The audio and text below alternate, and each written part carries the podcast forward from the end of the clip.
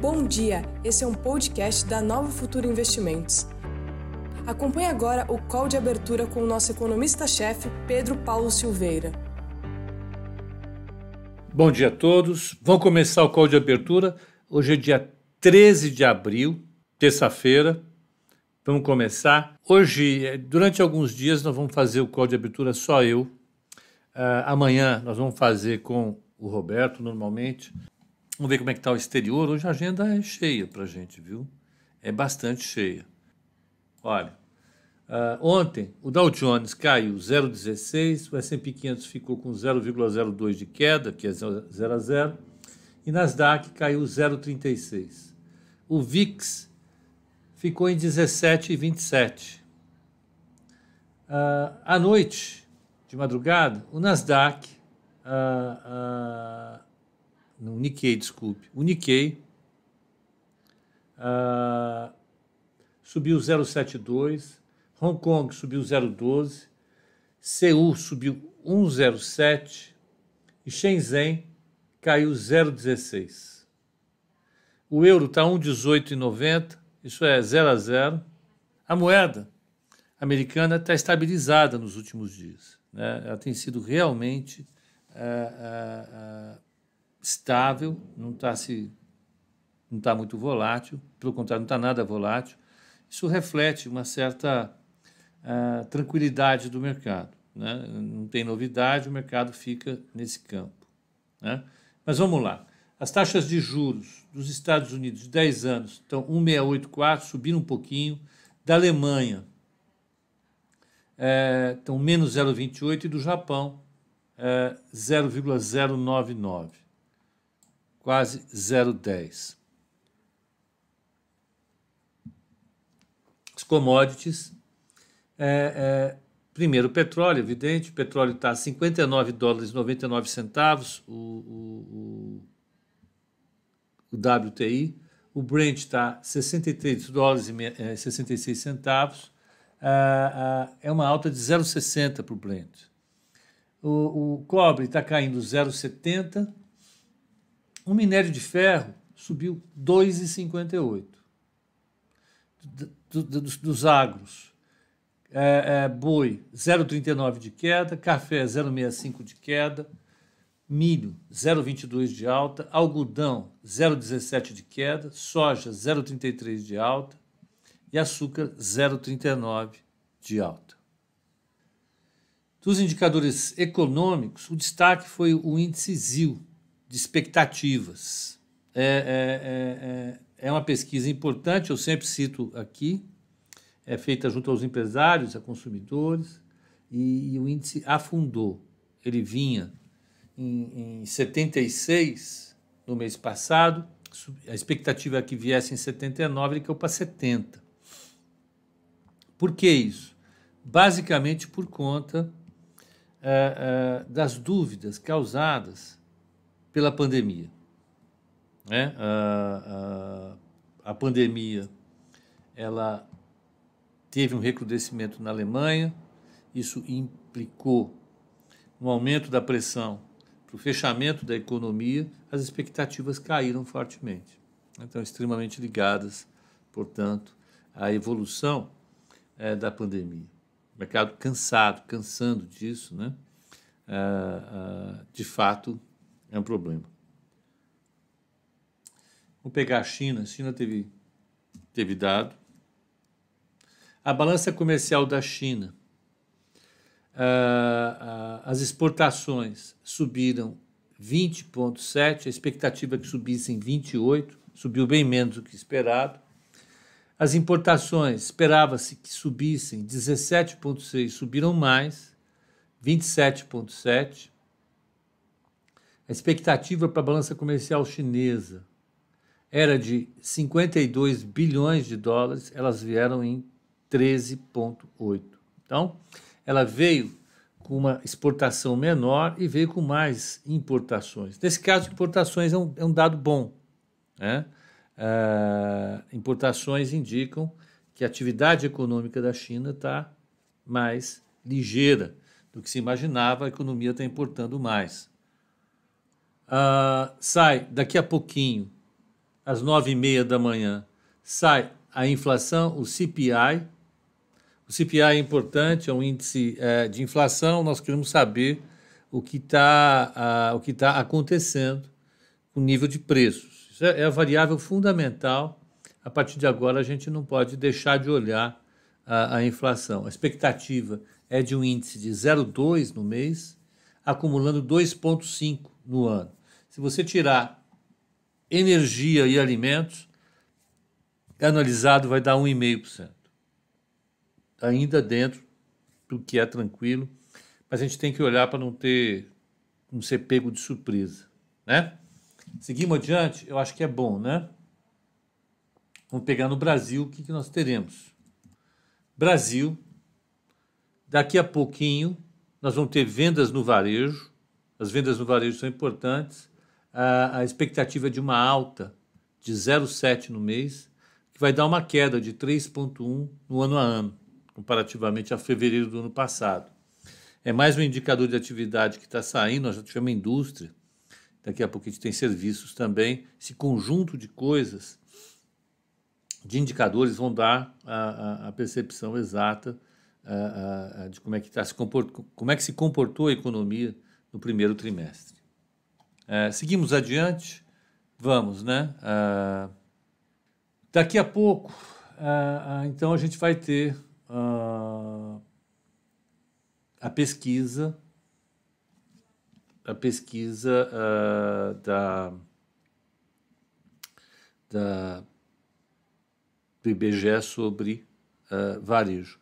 Olha, engraçado aqui, o Estadão está falando que fechou em queda o minério de ferro de 0,76, 173 dólares a tonelada no porto de Kingstown, informou um operador. E na Bloomberg, nós temos uma alta de 0 de 2,58 para o minério de ferro. A 1.015 yuans. Então, vai saber quem está certo. Eu prefiro achar que a Bloomberg está certa. Vamos ver, para tirar dúvida, vamos ver como é que estão as empresas de mining lá fora. Vamos pegar aqui a Investing, não, é, Wall Street Journal.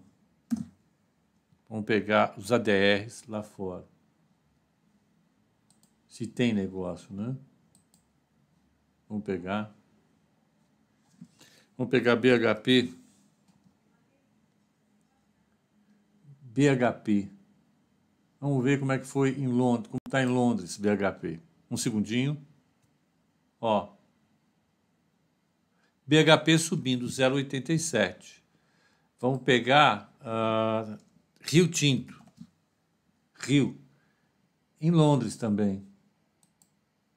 Rio Tinto em Londres, subindo 0,93. E vamos ver se tem Vale em Nova York. Vale ADR em Nova York. No pré-mercado, a Vale está caindo 0,66. Então você tem uma divergência de preços aí que só vamos saber na abertura. O Vale tem sinais positivos e tem também essa divergência vai saber quem vai prevalecer. Vamos ver PBR, Petrobras, como é que está. Nova York, segundinho. A Petrobras cai 0,24 e vamos pegar o EWZ, que é o índice que é um índice não, que é a cota de um ETF. Olha, o iShares está caindo 1,22 em Nova York. Vamos ver como é que estão os futuros em Nova York.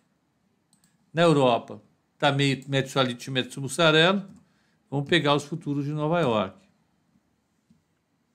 Olha, Dow Jones cai 0,33, o S&P 500 cai 0,24 e Nasdaq cai 0,03. Seguimos adiante. Vamos lá. O que, que a gente tem de, de, de, de evento corporativo para o dia hoje? Né? O que, que, o, o, que que o, o, o broadcast é, está chamando a gente para observar no mercado corporativo. É, Petrobras, Petrobras teve uma revisão da nota por parte da XP e cortou de compra para neutro, mas elevou o preço-alvo dela. A, a, a XP está fazendo, a XP não, desculpem, a, o GPA, o Pão de Açúcar está fazendo uma, uma um, um estudo para abrir o capital de uma das suas empresas, que é a Seedscount. Né? Isso deve colocar a caixa dentro da empresa mais uma vez. Então, é, o papel deve ter bastante movimento hoje, mas a, a, essa discussão em torno da, da, da, da abertura ou não de capital pode a, jogar positivamente. Agora, a, a, a discussão em torno da nota rebaixada pode pressionar o papel. Vamos ver para que lado vai isso. Tá? A Jamile pegou esse papel. É, Jamile, parabéns. Vamos lá. Petrobras, tá? Então, ontem é, nós tivemos uma assembleia que elegeu uh, sete dos oito, no, oito nomes que o governo quer uh, no comando da empresa, né, no Conselho de Administração, a Assembleia elegeu, está é, é, resolvido, está resolvida a questão da, da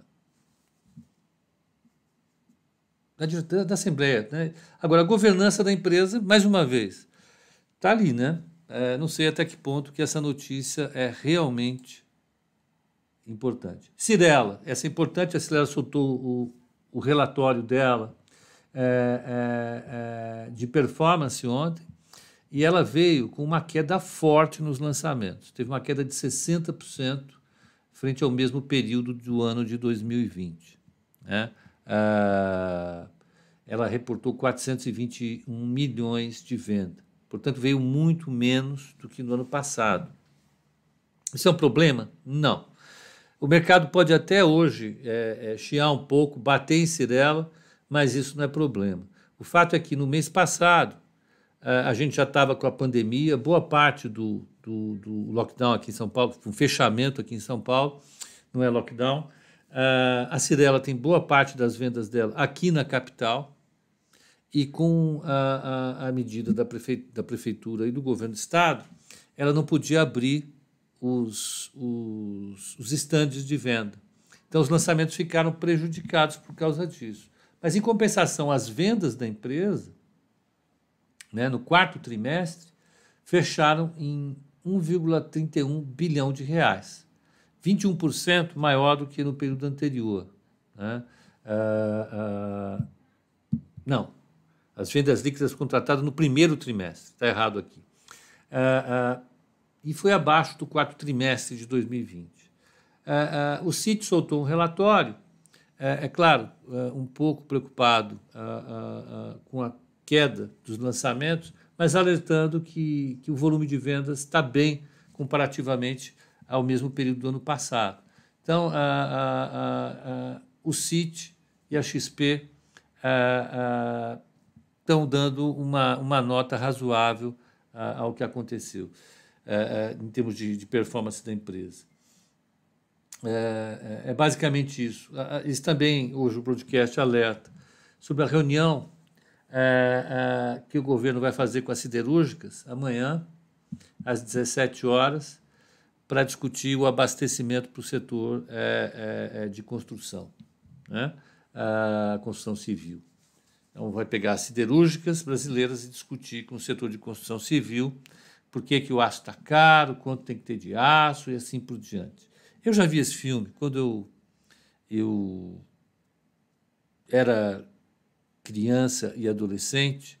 Aqui no Brasil a gente tinha a, a, as câmaras interministeriais de preços, CIPs, que eram é, é, organismos não são estatais, mas também não são privados, que discutiam ah, ah, ah, a liberação de preços para cima, para baixo, eh, de todos os setores da, da, da atividade econômica. Não resolvia nada. Assim como esse tipo de reunião não vai resolver nada. Né? Não adianta você chamar CSN, Gerdau, Uzi Minas, qualquer que seja a, a siderúrgica, para que resolva o problema que não é necessariamente um problema, mas é uma pressão no mercado, na cadeia de produção. Uh, hoje, diga-se de passagem, tinha um artigo na, na, Bloomberg falando sobre isso, falando sobre a, as pressões é, é, que a cadeia produtiva tem sofrido em vários lugares do mundo. É, é normal que isso aconteça quando você tem um ciclo de queda da atividade econômica. Na recuperação, você produz em gargalos em diversos segmentos da cadeia produtiva, e isso pode é, é, é, trazer consequências tanto para volume como para preço. Né? Você pode ter a queda de produção em alguns setores e preços subindo em outros. Isso, evidentemente, acontece. Agora, é inevitável que aconteça, né? sobretudo quando você tem um choque da magnitude que nós tivemos uh, uh, no ano passado.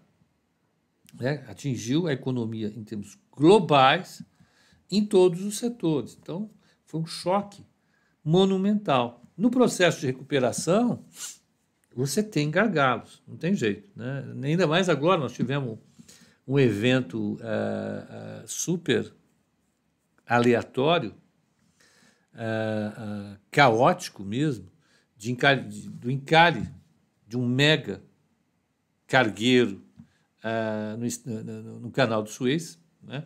É, Para dar um exemplo, já tá, a coisa já está complicada e você tem esses eventos ainda, então a, a, a, gente está tendo, a gente está observando de fato muitos gargalos em toda a economia global. Aqui no Brasil, em particular, se você é, pegar o setor de construção civil, né, ele teve uma, no ano passado um comportamento inesperado. Né? Ele andou, foi um dos setores que mais andou durante a crise. E a demanda por aço cresceu nesse período, por conta desse setor. E isso gerou, evidentemente, algum tipo de gargalo. Vamos ver como é que resolvem isso. O minério de ferro está em alta, a energia está em alta, né? O aço que a construção civil compra, ele é feito basicamente com minério de ferro, carvão e energia, essas três coisas juntas, né? e as três coisas estão subindo fortemente. Então, vamos ver em como o governo pode colaborar aí. Eu vou ser franco, eu sou cético em relação a esse tipo de colaboração, sinceramente. Então, a, a, no âmbito do mundo corporativo, a, nós temos uma, um destaque para Petro, um destaque para Cirela, um destaque para Pão de Açúcar, ah, ah, e essa reunião do setor siderúrgico, do meu ponto de vista, aqui não vai resolver absolutamente nada. Vai dar o que fazer para o burocrata que chamou a reunião.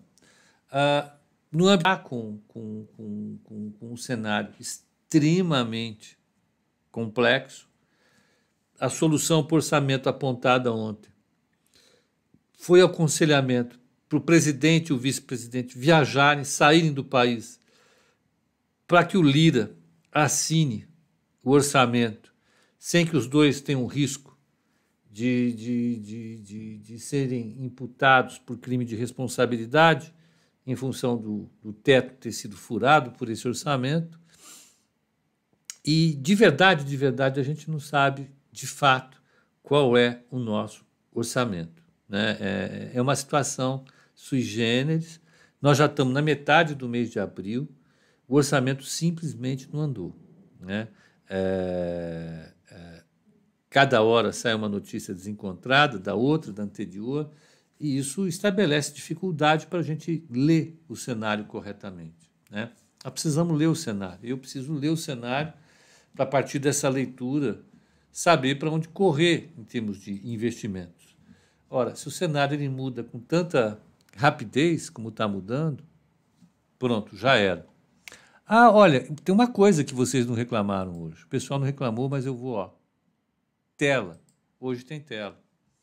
Ah, o fato da, da PetroRio muda alguma coisa? Não, Eduardo Klein. Teve uma. uma, uma a, a, a está fazendo uma reavaliação das reservas. Eu acho que o impacto é limitado. Né? Ah, ah, o Luiz Demarco, falando da Cirela, a redução dos lançamentos ah, não afetará o faturamento nos, nos próximos trimestres? A expectativa é que não afete. Que assim que abrir, ela vende tudo que tem que vender. Essa é a leitura da XP, é a leitura do, do CIT. Né? Vamos ver. É, é, mais uma vez, tudo vai depender da velocidade de recuperação da nossa economia no meio dessa crise monumental que nós estamos vivendo. Né? É, não é um, um problema retórico é, chamar essa, essa crise de crise. Né? É uma crise. A economia brasileira está passando por um choque é, bastante é, importante. Novamente, nós temos um, uma, uma, uma queda do nível de atividade econômica, uma contração, é, e isso afeta todos os setores. Né? Ah, ah, enquanto isso, né, a, a, a, estratégia, vamos, vamos mais uma vez é, comparar o que está acontecendo aqui com o que está acontecendo lá fora. É, lá fora, os países estão, de fato, numa dificuldade grande para conseguir as vacinas vamos falar Europa, basicamente, né? É, é, agora, fora da Europa, os países estão se vacinando. O Brasil não consegue andar muito nesse campo. Essa é a dura verdade. Nós não estamos andando.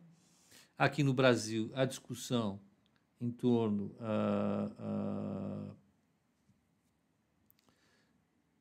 do problema sanitário a única grande ação que existe é o governo reagir à abertura da CPI. Né? Eu estava vendo agora um, um, dos senadores que apoiam o governo falando que a CPI atrapalha a compra de vacinas. Né? Veja, é, é, esse é o estado, né? esse é o estado da arte no Brasil é, é, do ponto de vista concreto, para a gente firmar uma, uma leitura da conjuntura brasileira, nós não temos uma política sanitária adequada para enfrentar a, a, a, pandemia nesse momento. O que, o que implica que nós vamos passar essa, esse pico aqui em São Paulo, é, é, em outros estados que estão fechados e cidades, esse pico vai cair, mas provavelmente vai subir de novo. Né? Então, o Rio de Janeiro já está mostrando a que veio, né? uma lambança enorme, a cidade está prejudicadíssima é, é, por uma política totalmente inadequada de administração é, da saúde o número de casos sobe de novo, de mortes sobe de novo, vai tudo sem controle.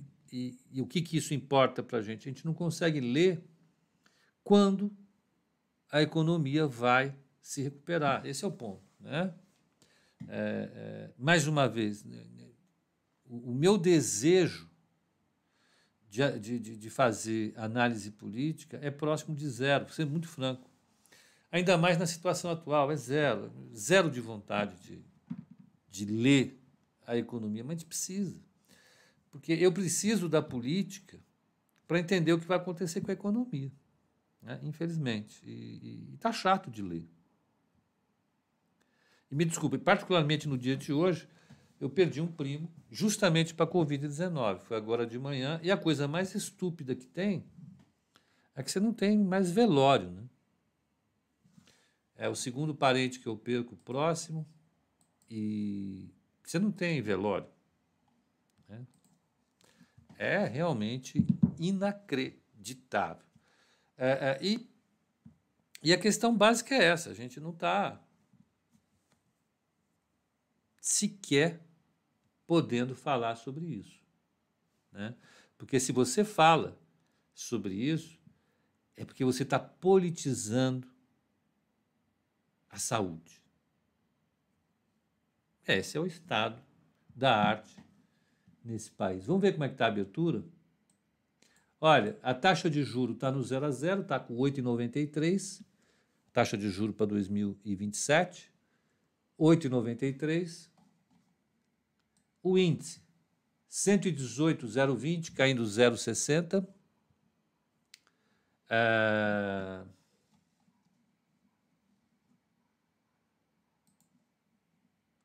E o mini dólar 5757. 5,775. Tá aí, mini dólar subindo 0,18. Firme. A questão, o, problema ambiental ele é grave, né? É, ainda que exista uma, um acordo entre a Braskem e o Ministério Público local, é, se alguma coisa mais grave acontecer, esse acordo implode junto. Né? Eu espero que não aconteça, mas é um risco né? É, de desabamentos. A, a, outra questão que era fundamental é que a estrutura societária da Braskem é toda vinculada à Lava Jato. Ela tem um terço que é da Petrobras e um terço que é da Odebrecht. E ambas precisam vender a participação. Ambas. Enquanto não, ah, enquanto não resolver isso, enquanto não resolver isso, a, a, a empresa fica sem uma direção.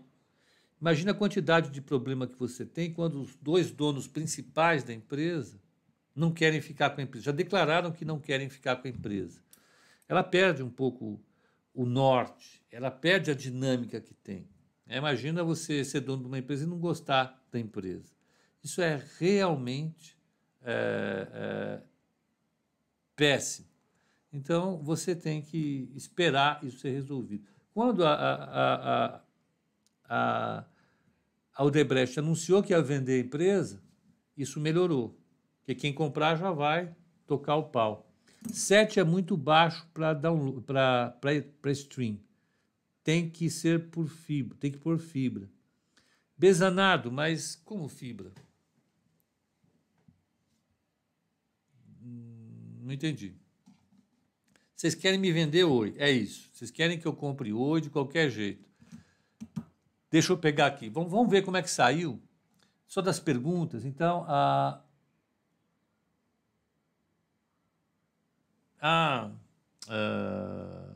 a, Braskem tem uma mudança de cenário. Assim que fizer a venda, eu acho que melhora.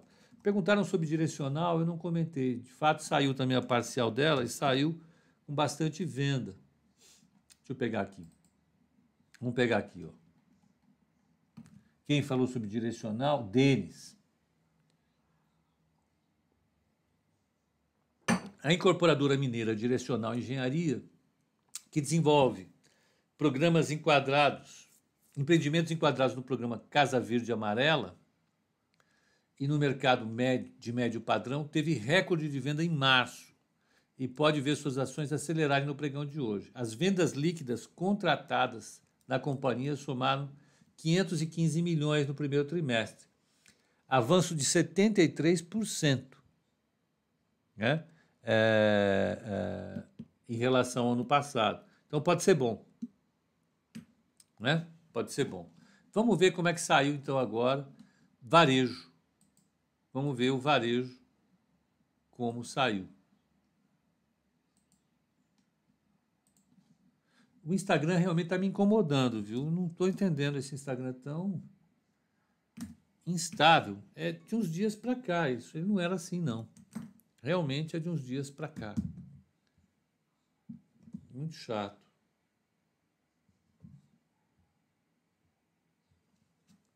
Olha, uh, pegar aqui mais uma vez qual era a expectativa do mercado, quanto saiu.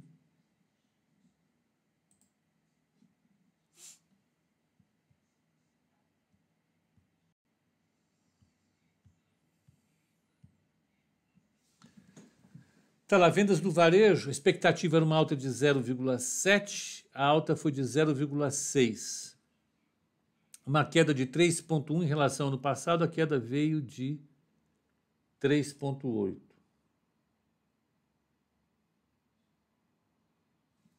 Espera aí, deixa eu fazer o teste de novo aqui. Vamos. Ah, então, o, o, o varejo ampliado, a expectativa era uma alta de 1,8, veio em 4,1. Veio bem. Ah, ah, veio melhor do que o esperado. O ampliado e o restrito veio um pouquinho pior. Mas a venda do varejo, em geral, foi boa. Né? Ah, isso é de fevereiro.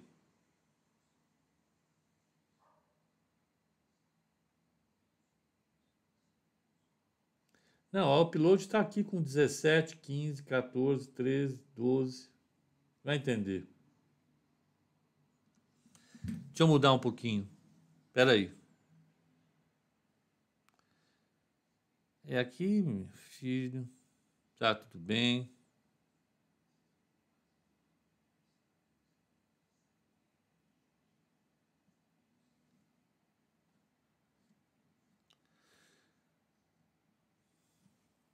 Estou alternando agora, eu estou colocando a. Claro. Vamos ver se para claro melhora um pouco, tá bom? Ah, vamos, vamos pegar aqui. Então, resumo da ópera. O varejo veio, veio melhor, veio bom. Né? Eu esperava um varejo até pior. Eu acho que está no lucro. Vamos ver como é que sai o relatório do varejo. Só um segundinho. Ó.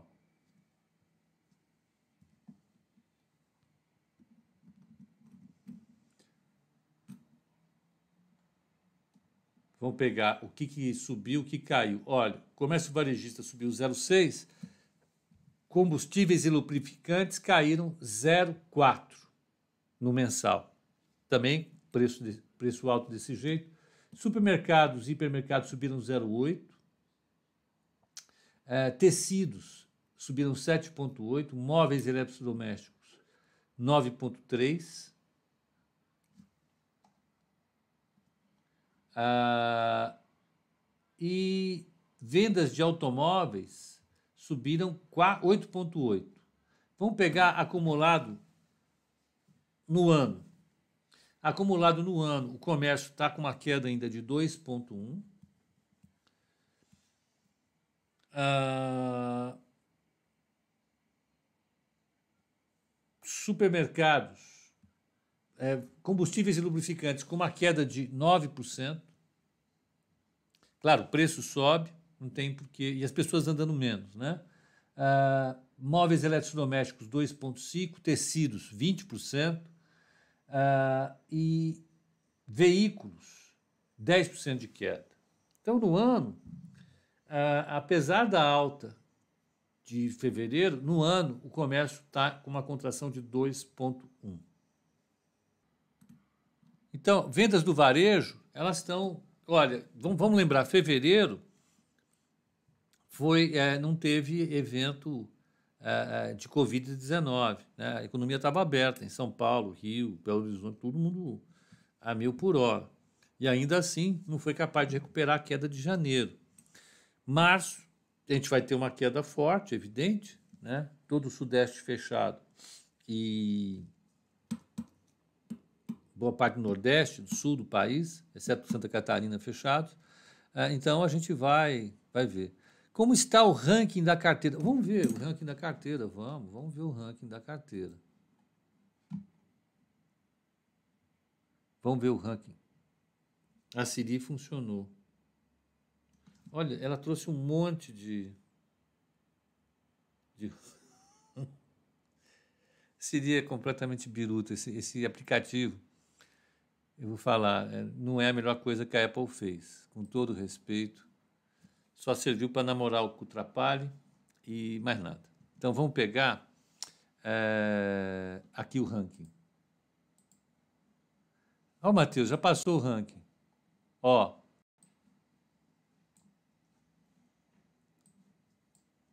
O ranking está assim, ó. Não, deu tudo errado.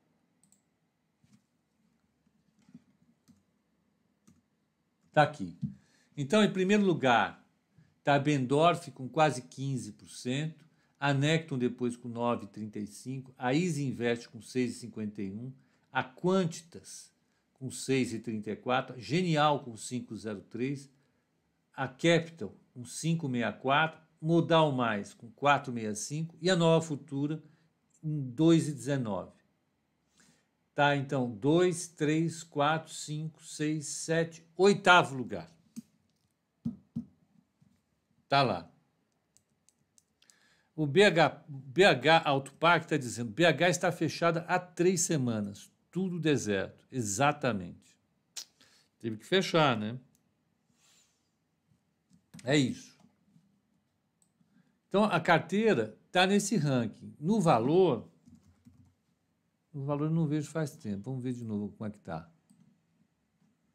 No valor, ó, no valor, ela está com 9,79. Então, olha, em primeiro lugar está a Mirai. Mirai subiu forte, hein? O que, que tem a Mirai na carteira, hein? Vamos ver aqui. Mirai. Ah, tem o BID. É, não adianta. O BID, ele distorce qualquer análise. Vamos lá. Então tá, em primeiro lugar tá a Mirai com 15. Em segundo tá a Elite. Ah, espera um pouquinho, para. A Elite 12,40. Em terceiro, a Nova Futura. Não, BB com 9,55. Em quarto, a Nova Futura com 9,79. É isso. Essa é, esse é o ranking. É o ranking tá aí. Ah, a questão é qual se segura até o final do ano, né? O Luiz Carpe, Bendorf tem BTC, por isso está na frente. É, eles andaram colocando umas coisas turbinadas aí. Cada um faz o que bem entende, né? Eu, eu tenho. A Nova Futura tem uma estratégia. Ah, para falar nisso, peraí, calma, tem coisa aqui. Já que é para falar de ranking, nananana, aqui, ó. Pera lá. Vamos pegar aqui, ó. Nananana. Cadê? Deixa eu pegar o Léo aqui. Léo, onde está você?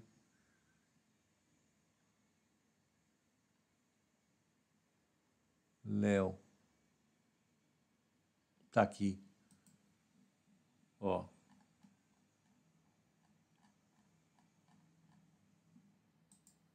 Ontem no valor, ó. Ontem no valor. Aí. Ontem no valor.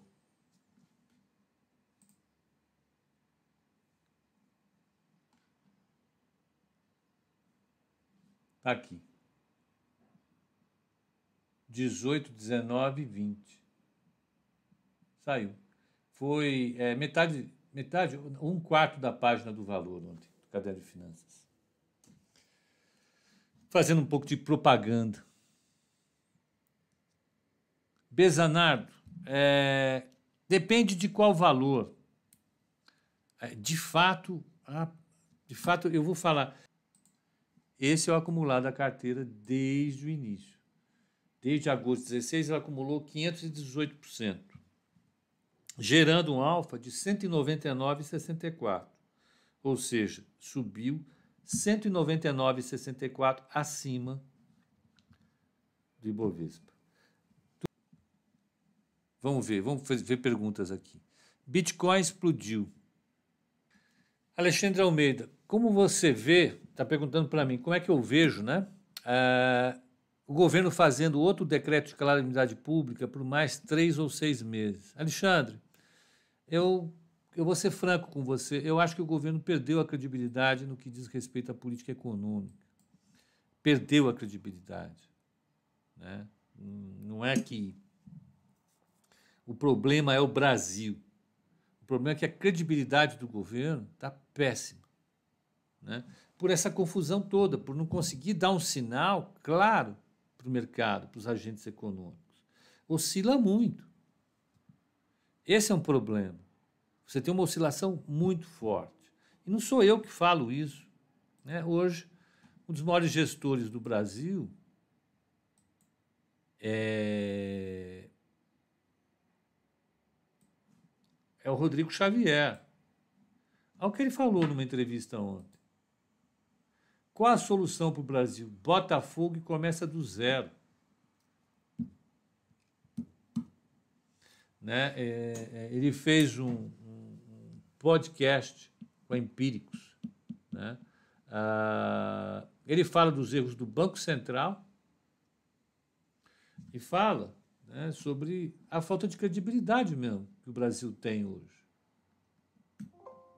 Fala sobre a falta de credibilidade que o Brasil tem. Ah, mas ele é um, é um comunista. Não, o fundo que ele dirige, o ano passado, ah, ah, subiu quase 8%, e esse ano ele já subiu 15%. Só isso. O Raptor. Ah, e a questão do Brasil é essa. Né? Nós, nós, não é que nós deveríamos ter feito outra, outra, ah, ah, ah, outra medida como essa, outra, outro decreto, PEC de calamidade, seja lá o que for, para dar algum tipo de suporte à economia. Algum tipo de suporte. Né? Nós ainda temos 8 milhões e meio de pessoas que saíram da força de trabalho e não voltaram de fevereiro passado para cá, fora as que já estavam desempregadas. São um total de 15 milhões de pessoas. Milhares de empresas fechando. A única coisa que anda no país é, é, é, é o agronegócio. É porque nós temos sol, tem chuva, tem terra à vontade, pronto, vai, joga aí semente no chão, cresce, você vende lá para fora. É isso, é só isso. O resto, é, nós estamos numa situação muito dramática. Precisaria fazer alguma coisa, precisaria fazer. Precisaria fazer um esforço enorme no Brasil hoje. Né? Ah, do pacote que os Estados Unidos fez, o primeiro pacote, ah, deixa eu pegar aqui. Do primeiro pacote que os Estados Unidos fizeram, deixa eu abrir. Eu estou abrindo. O primeiro pacote que foi o que já está em vigor. É, então, afora os cheques para as famílias, você teve 75 bilhões de dólares para vacina, rastreabilidade e teste. Então, hoje os Estados Unidos estão testando muito mais, estão efetivamente é, vacinando e não faltou dinheiro para isso. Eles mandaram é, é, 126 é, bilhões para as escolas, 39 bilhões para as creches e 40 bilhões para as universidades. Para quê? Para aparelhar a infraestrutura da educação americana de uma forma que seja coerente com a situação atual. Então, melhorar sistema de ventilação, espaçamento, a, a infraestrutura tecnológica para quem for fazer a distância. Né? Tudo isso, o Brasil mais pobre do que é, precisaria ter alguma coisa. Foi feito? Não. Foi feito nada disso foi feito. Né? Ah, mas os Estados Unidos são, são o país mais rico do planeta.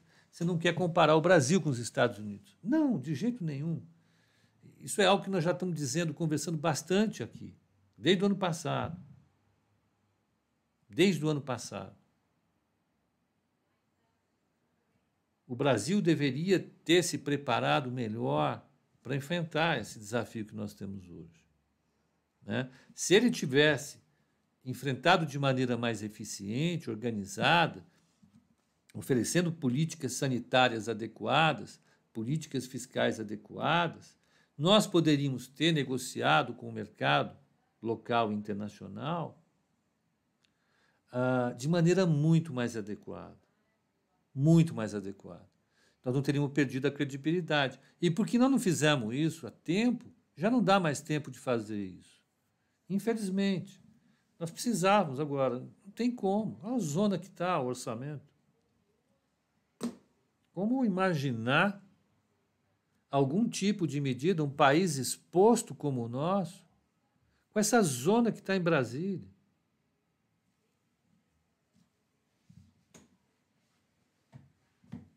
Nego, parece briga de rua. Não, não dá. Como é que você vai convencer o mercado a financiar a dívida pública brasileira ah, como é que você vai falar para financiar a dívida pública brasileira nesse ambiente político que tá, nós temos aqui?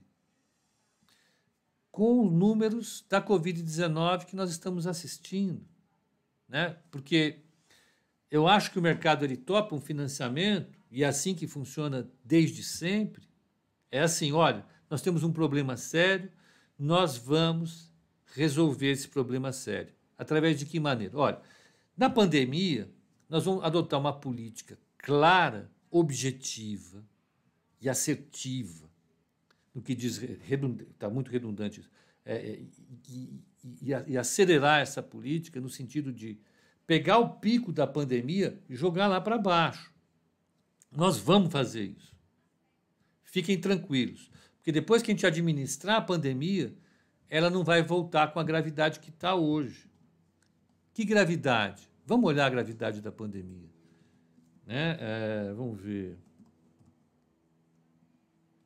Para mostrar para os nossos financiadores qual é a situação do Brasil, nós precisamos melhorar esse gráfico aqui, de uma vez por todas.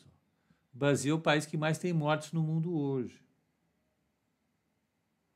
Isso é, é muito sério. E qual, qual, é o problema disso? Por que, que isso interessa para o financiador? Né? É, a gente precisa definitivamente mostrar para o financiador o seguinte: olha, quando a gente está nesse vai e vem da pandemia, abre, fecha, abre, fecha, a economia colapsa. Olha os indicadores de venda, olha os indicadores de mercado de trabalho, tudo, tudo apodrece quando a economia fica nesse abre e fecha.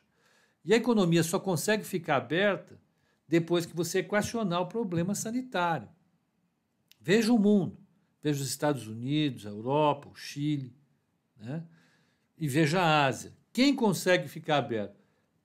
Quem testa, quem monitora e quem vacina. Então, o Brasil ele precisa fazer uma política que seja crível, mostrando para o investidor: olha, nós vamos fazer uma intervenção séria com política sanitária séria que vai controlar a pandemia. Depois que a gente controlar a pandemia, a economia vai abrir, as empresas vão faturar, o emprego vai subir, o governo vai arrecadar impostos e nós vamos utilizar esses impostos para pagar a dívida que a gente está contraindo agora. É assim que a gente é, é, é entende é, é, é, o processo de convencimento dos agentes numa situação grave como a nossa. Você está passando por um período sério de contração da economia, você precisa dar suporte para a população, você vai gerar um déficit público, você sinaliza para o futuro dizendo: olha, o Brasil está melhorando no futuro. No futuro a gente vai crescer, a gente vai é, é, é, ter uma atividade super boa, vai arrecadar bastante, nós vamos pagar tudo, tudo que nós tomamos emprestado. Aí o investidor acredita nessa história. Acreditando nessa história, você consegue se financiar bem. O problema é que, numa situação como nós estamos, o investidor não consegue ver isso. Cada vez que ele olha para o nosso uh, orçamento, o que ele vê é uma economia titubeante, que cresce pouco, arrecada pouco e tem o déficit crescente. Se isso é verdade, então, se o déficit é crescente, o financiamento não é bom. Não vai ser bom. Como é que você vê isso? Eu vejo aqui, ó. Qual é a taxa de juro longa? A taxa de juro longa, essa para 2027. E como é que está a taxa de juro para 2027? ODF 27. Aqui. Ela só cresce. Está 8,94. Por que, que ela está 8,94? Porque os agentes econômicos não estão vendo consistência na política econômica no longo prazo. Se eles não estão vendo consistência na política econômica de longo prazo, o prêmio requerido é maior. Ele pede um prêmio para financiar o Brasil. A taxa de juros sobe. Né? Então, a taxa de juros é a prova de que os agentes econômicos não estão vendo uma solução clara os problemas do país. Né? Não sou eu que estou afirmando, são os agentes econômicos. Ah, discordo dos agentes econômicos. Tá bom, vai lá e vende o DI. Eu acho que todo mundo que tem o discurso político, assim, aguerrido, deveria se testar no mercado. Então você acha que o mercado está errado por pensar dessa maneira? Venda o DI. É simples. É só pegar uma margem, alocar na corretora, vender o DI. Se você estiver achando uma corretagem cara para vender o DI, fala comigo. Eu dou um desconto para você, você vende. Só que lembre, no DI você tem que vender 10 contratos. É, cada contrato vale 100 mil reais. Nós estamos falando de um milhão de reais. Venda lá. Venda e ganhe muito dinheiro, porque se você tiver certo e o mercado estiver errado, a taxa de juros vai cair. É isso. Né? Se der errado também, Uh,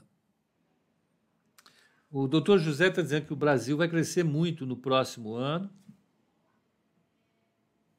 E nesse ano também vamos superar a saúde. Tá bom, vamos, vamos lá. Eu sou alguém que deseja muito, porque todos os meus projetos são vinculados a Brasil. Né? Nós estamos montando uma asset para operar Brasil. Né? Uh, uh, o Xavier já está com a asset dele feita, está tudo maravilhoso. Está com 37 bilhões de, de reais. Ele mora em Londres. A asset dele fica metade lá, metade cá. E boa parte dos ativos que ele tem é do exterior. O acerto que ele teve foi esse. Ele colocou tudo no exterior. Né? Enquanto a Bolsa Brasileira acumula uma alta Enquanto o Ibovespa está com 0,17 de queda no ano, o Dow Jones está com 10,26. O Russell, que é o Russell, né? que é o, índice de small caps, bombando, 13,11. Ele pegou todo esse play.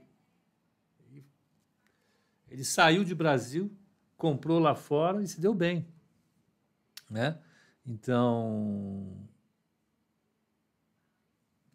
é isso. Né? Então, é, é, eu, particularmente, desejo profundamente que as coisas no Brasil andem muito bem, porque o meu projeto é todo voltado ao Brasil.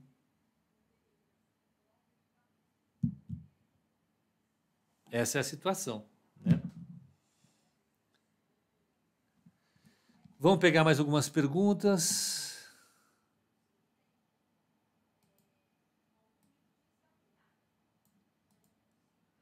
Pepa, o Guedes, por ser do mercado, ele não deveria saber melhor como passar por essa passar essa tranquilidade? Não, é, são características individuais. Não tem. É difícil. Veja, a situação do Ministério da Economia é, é a mais indesejável possível. Está aí um emprego que eu jamais teria condições de, de aceitar, é, é lidar com, com políticas públicas é, num cenário como esse. Né? Você tem uma restrição fiscal enorme, uma situação política muito, muito complexa, né? É, é, e uma crise econômica violenta. Né? Você administrar tudo isso é muito, muito difícil. É muito difícil. Né? É, é, a gente está passando por um período, é, é, é, vamos dizer assim, desafiador, para dizer o mínimo. Você administrar isso é difícil, não é um cara só que consegue fazer isso. Então, ainda que eu acho o Paulo Guedes, vamos dizer, é, ele tem uma formação acadêmica boa, teve uma experiência no mercado, ele teria tudo para andar bem. Mas é que é difícil. Olha a situação do orçamento. Me explica por que, que o orçamento foi aprovado com tanto rombo. Né? É... Difícil saber. Né? Vamos lá. Vamos pegar mais perguntas.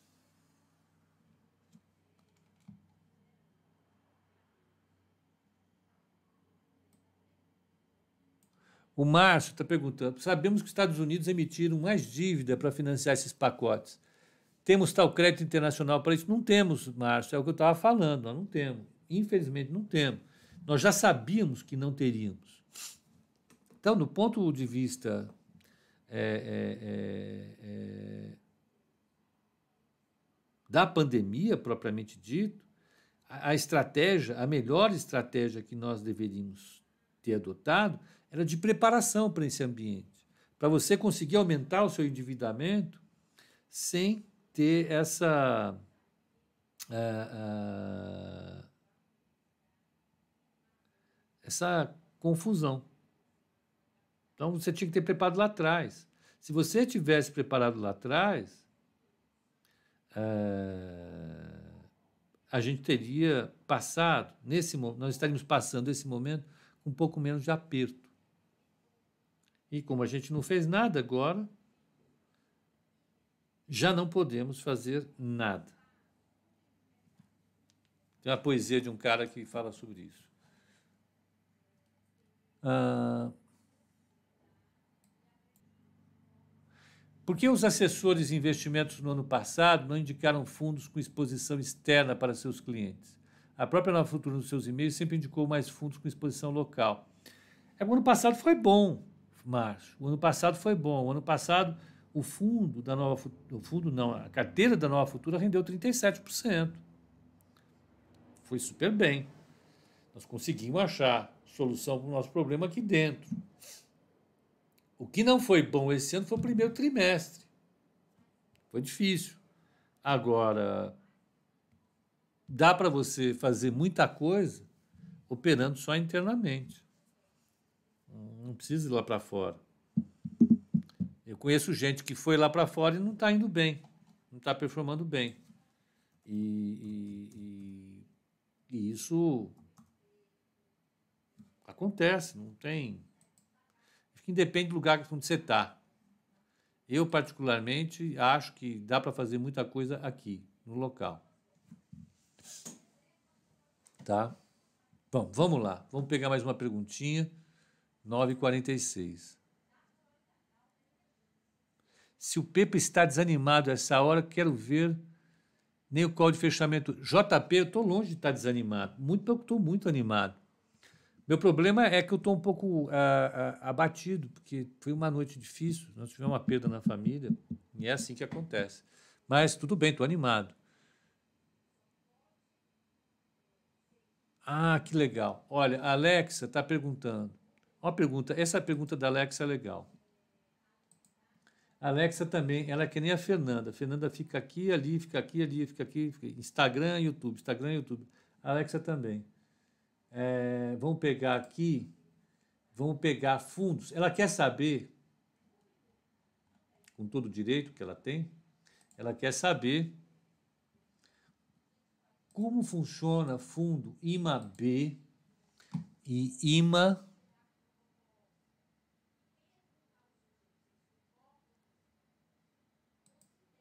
IMAB e RFM no cenário de alta de juros. Então vamos lá, vamos pegar, vamos pegar aqui.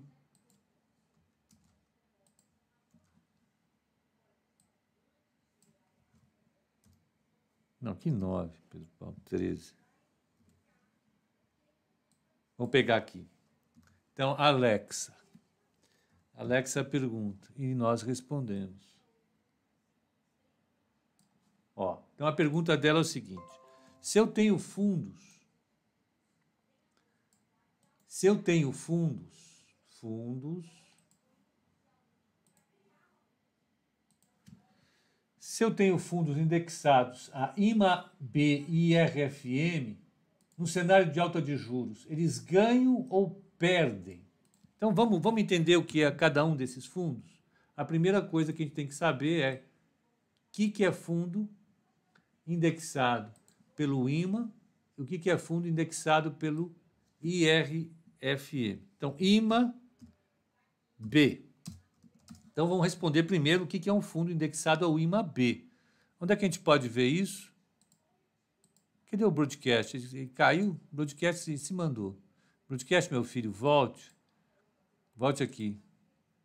Será que o, o Matheus deve ter aberto? Matheus, fecha o broadcast, Matheus. Espera um pouquinho que eu vou abrir o broadcast.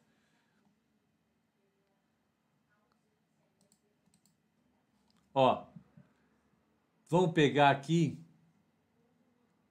renda fixa.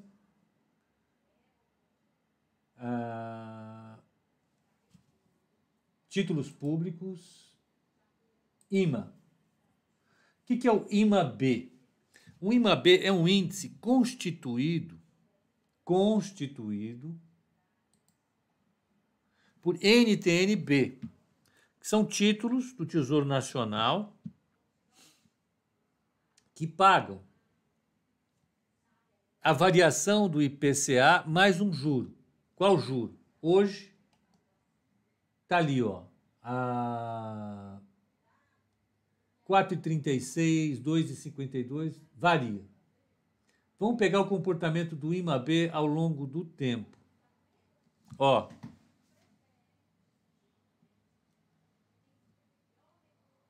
ao longo de 2020, é importante vocês olharem o que aconteceu aqui, ó. A taxa, o valor do IMA despencou. Quanto? Ele estava, antes da crise, em 7,782, ele caiu para, na mínima, 6,810. Não sei se vocês lembram, o Tesouro Direto teve uma queda. Então, o IMA-B caiu. Vamos pegar aqui, deixa eu pegar minha HP celular caiu de 7,782 para 6,816. Delta. É o 12%. Então, títulos de renda fixa caíram 12% nesse período aqui.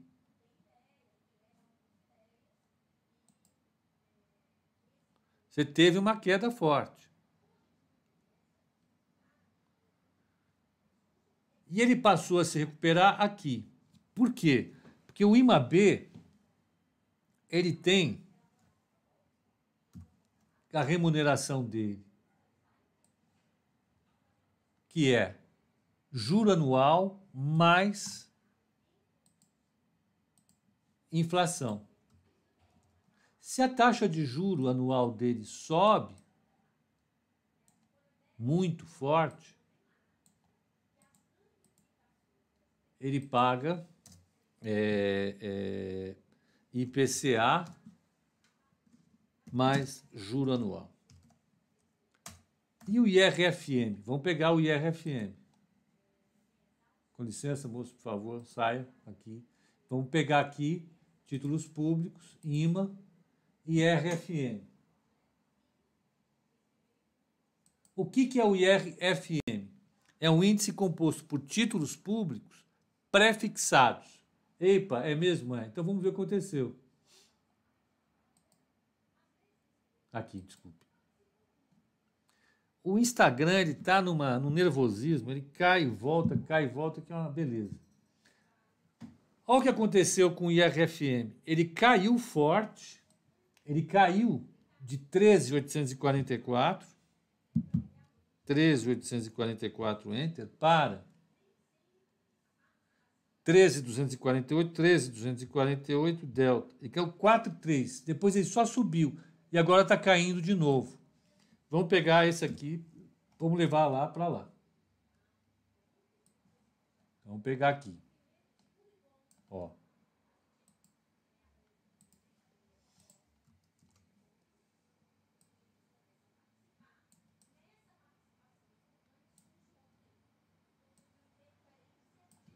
Então, o IRFM, IRFM, ele é juro pré. Então, o que acontece? Qual é o comportamento desses dois títulos? Tem um período. Vamos pegar a taxa de juro para 2027, o que aconteceu com ela nesse período? Ó, taxa de juro para 2027. Vamos pegar taxa de juros para 2027. Ó, a taxa de juros para 2027 ela explodiu no começo da crise, caiu, subiu, caiu, subiu. Vamos ver de que maneira reagiram os índices do Tesouro Direto. Ó, quando a taxa de juros sobe demais, o IMAB cai e o IRFM cai também. Quando a taxa de juro cai, o IMAB sobe e o IRFM sobe. Então, quando a taxa de juro longa sobe, esses títulos caem. Essas cestas caem. Então, para responder à pergunta Vamos responder a pergunta da Alexa. Se a alta da Selic ajudar a segurar as expectativas, expectativas, então os índices sobem e os fundos ganham. Então vamos supor, as expectativas estão ruins. A inflação está fugindo do controle, aquele negócio todo. Orçamento, orçamento. Está subindo. Bum, bum, bum, bum, bum, bum, bum, bum. Se o, se o Banco Central sobe a taxa Selic, isso ajuda a conter as expectativas. O que acontece com, com o DI? O DI cai, como caiu da última reunião do Copom. Ó, caiu. Quando foi isso aqui? Foi ali, fevereiro. O que aconteceu com os índices? Ó, melhoraram. Está aqui. Melhoraram, aliás, está aqui. Agora, se as expectativas pioram, o que acontece é que vai subindo a taxa de juro longa, vão subindo os juros pré-fixados e vão subindo os juros da NTNB. Portanto, caem as cotas dos fundos indexados a IMAB e RFM. Entenderam?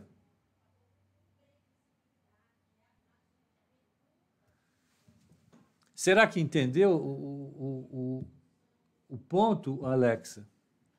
Eu acho que é, é, mais ou menos isso. Depende de como o juro longo vai se comportar. Quando o juro longo sobe, tanto o IRFM como o IMAB sofrem. E eles caem. Carla está dizendo que os juros pré-fixados das NTNF chegaram a 9% para 2031. Foi. Haja calor, né?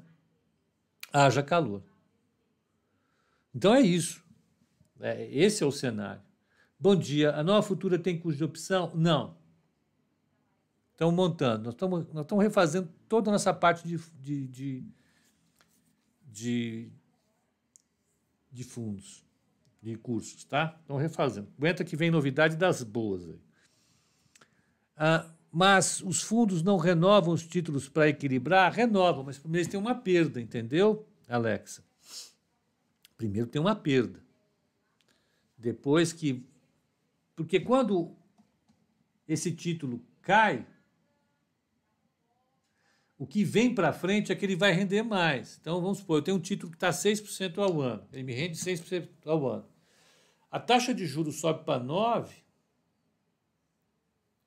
taxa de juros sobe para 9%, o que acontece é que o valor do meu título cai no presente. Pumba, caiu. Daqui para frente, a minha curva não vai ser de 6, vai ser de 9. E eu vou ter que esperar daqui até o futuro para recuperar o que eu perdi. A marcação a mercado é, é pau. É duro, o fundo multimercado sofre. Quem tem tesouro direto vê aí, você vai ver quando está rendendo o seu título e está. Quando está a sua carteira, tem hora que ela tem perda.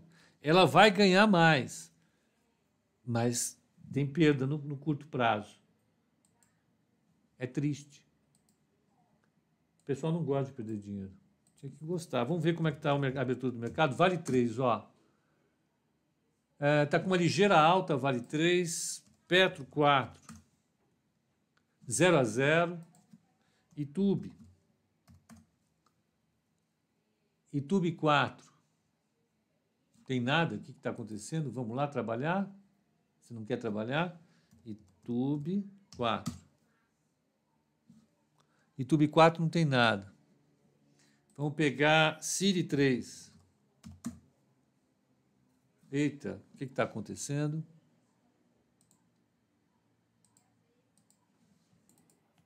Vamos abrir de novo. Fazer o que o pessoal da TI fala. Não está funcionando? Abre de novo. Estou abrindo. Minutinho. Bill Bacana mandou abraço. Bill Bacana tá bonito. Ele tá bacana. Ele está sendo Bill Bacana.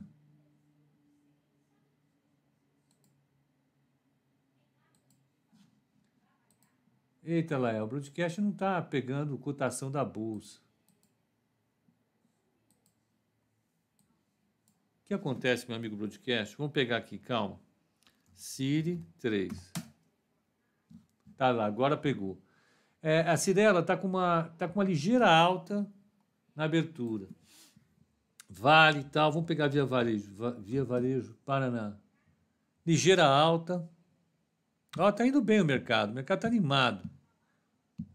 Ah, quem mais? Paraná, vamos pegar CSN. CSN A3. Está no 0 a 0. Ah, Cosan 0 a 0. Prio 3. Está numa ligeira alta, 97. Deixa eu pegar por aqui, vai. Vamos pegar aqui. 97 e 20 dividido por 96 e 91. Divide. 0,30 de alta. O que é que vocês gostam? Ah, a direcional, né? DIR 3 direcional está subindo de 13 e 38, não, 13 e 17 divide, subindo 1,60.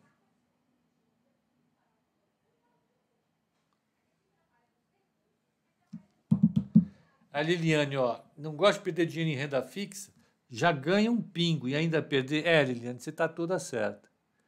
Uh, obrigado, Lúcio. Então, o mercado indo bem hoje, apesar dos pesares. Tinha começado mal, vamos ver como é que está o mini índice. Mini índice ali zerando as perdas, mercado querendo melhorar. Qual é o cenário para o dia? Eu acho que é incerto. Depende muito dos Estados Unidos. Aqui nós temos uma confusão. Eu hoje não tenho muito muita certeza. É, pão de açúcar está subindo um real. Ah, 38 dividido por 37, 2,70 pão de açúcar sobe. Não para de subir. É isso. Então, gente, é basicamente isso. Um grande abraço para vocês, um excelente pregão. E até o call de fechamento hoje, 18 horas, sem falta. Até lá.